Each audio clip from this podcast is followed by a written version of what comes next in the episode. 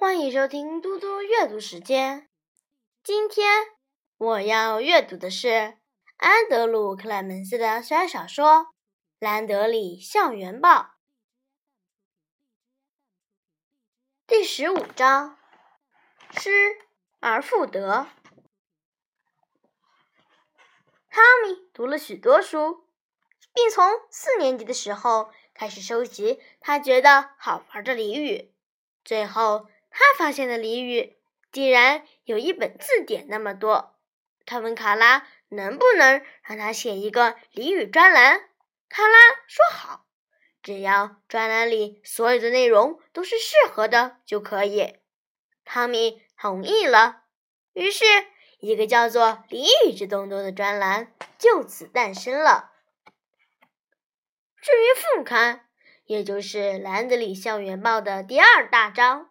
其实是个大杂烩。如果有些好的内容塞不进第二版，就会被排进副刊。每周固定有两则连环漫画和一两幅单篇漫画，也会有短篇故事，以及孩子们造访大峡谷、菲尔德自然史博物馆等地的假期游记，有学生诗作、笑话。还有李安那个吓到很多人的悬疑惊悚故事连载，每周都会推出新作。那天是感恩节前的星期三，麦克莫顿在下课后来到卡拉的置物柜前找他，问他能不能拿一则他朋友希望刊登的故事给他看。麦克是个计算机达人，每周看报纸写好网站推荐，但。他不太与人来往，卡拉说：“可以呀，Mike，我很乐意看一看。”卡拉把那叠纸放进书包，抓起外套，跑去赶校车。那天夜里，卡拉想起这件事，他从书包里拿出故事，躺到床上读了起来。那是用黑色水笔写的，只有两页。每一页都有很多划掉和涂改的地方，而且作者用笔很用力。每张纸的背面都让卡拉想起点字，那种给视障者读的凹出来的字。文章没有署名，开头只写了标题“失而复得”。整篇故事从这句话开始讲起：当我爸妈要离婚时。我做的第一件事就是跑回房间，拿起我的球棒，把我的少棒赛奖杯打得稀烂。卡拉看得入迷。故事的主角是个男生，让他惊讶的是，这男生的感受和卡拉在爸爸离开时所经历的竟然那么相似，一样的生气，一样的盲目痛骂，而最后。经过同样的过程，冷静下来，面对现实。这故事并没有满载希望的结局，但这男生了解生命仍将继续，而他爸爸和妈妈仍然向前，同样爱他，或者更爱他也说不定。当卡拉读完，他失了况，几乎无法呼吸。他注意到小说结尾的地方。仍然没有署名。这时，他明白了，这不是小说，而是真实的人生。这是麦克莫顿自己的故事。卡拉滑下床，他一边用睡袍的袖子把眼睛擦干，一边往客厅走去。他妈妈在沙发上看电视，节目快要结束了，于是卡拉。在他身旁坐了五分钟。节目结束后，卡拉拿起遥控器把电视关了，然后把故事拿给妈妈看。妈，你可以帮我看看这个吗？有人要我把它看在下一期的报纸上。乔安娜·兰德里摘下眼镜说：“没问题呀，宝贝儿，我看看。”妈妈在读的时候，卡拉注视着她的脸。她看到妈妈读到结尾的时候，眼睛里已经盈满了泪水。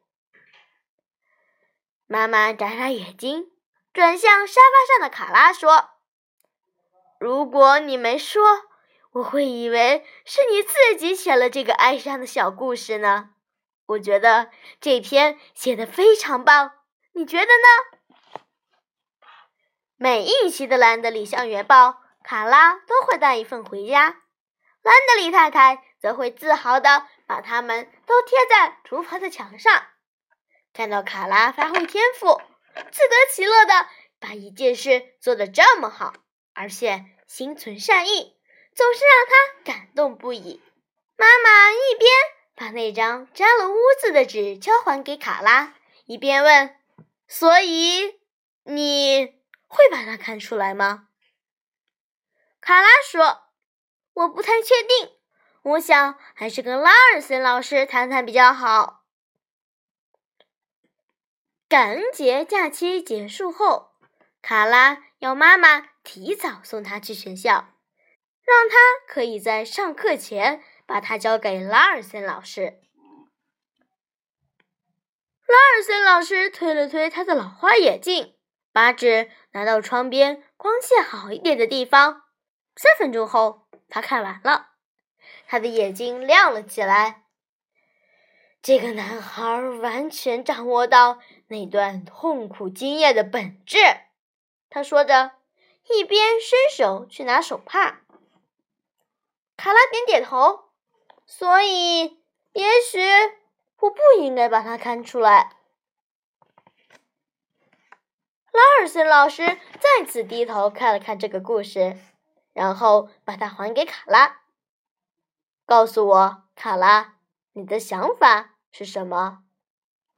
等拉尔森老师转身走回座位，坐好，端起咖啡杯，卡拉才开口：“嗯，首先，他说，我确定这是个真实的故事，所以我觉得那好像是把一些家庭私事说给全校知道。”有些人可能不喜欢这样，例如爸爸或妈妈。离婚是个麻烦的课题，您不觉得吗？我是说，这里面写到了他逃走，还有警察跑来他家这些事。卡拉停了一下，等着拉尔森老师的反应。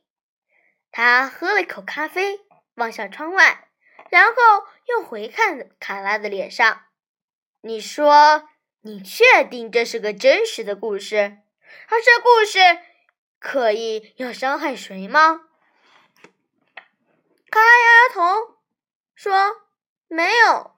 事实上，他对我真的很有帮助。”一说出这句话，卡拉马上脸红了。拉尔森老师假装没注意到，很快的说：“嗯，他对我也有帮助。”那么，我应该把它看出来，对吧？卡拉说。拉尔森老师说：“很高兴你来跟我谈这件事，但这是主编应该做的决定。我只能说，不管你决定怎么做，我都会全力支持你。”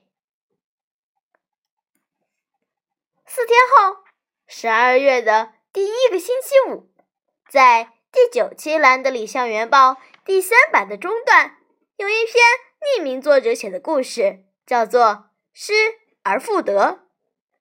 也就是这一篇故事，让巴恩斯校长非常兴奋。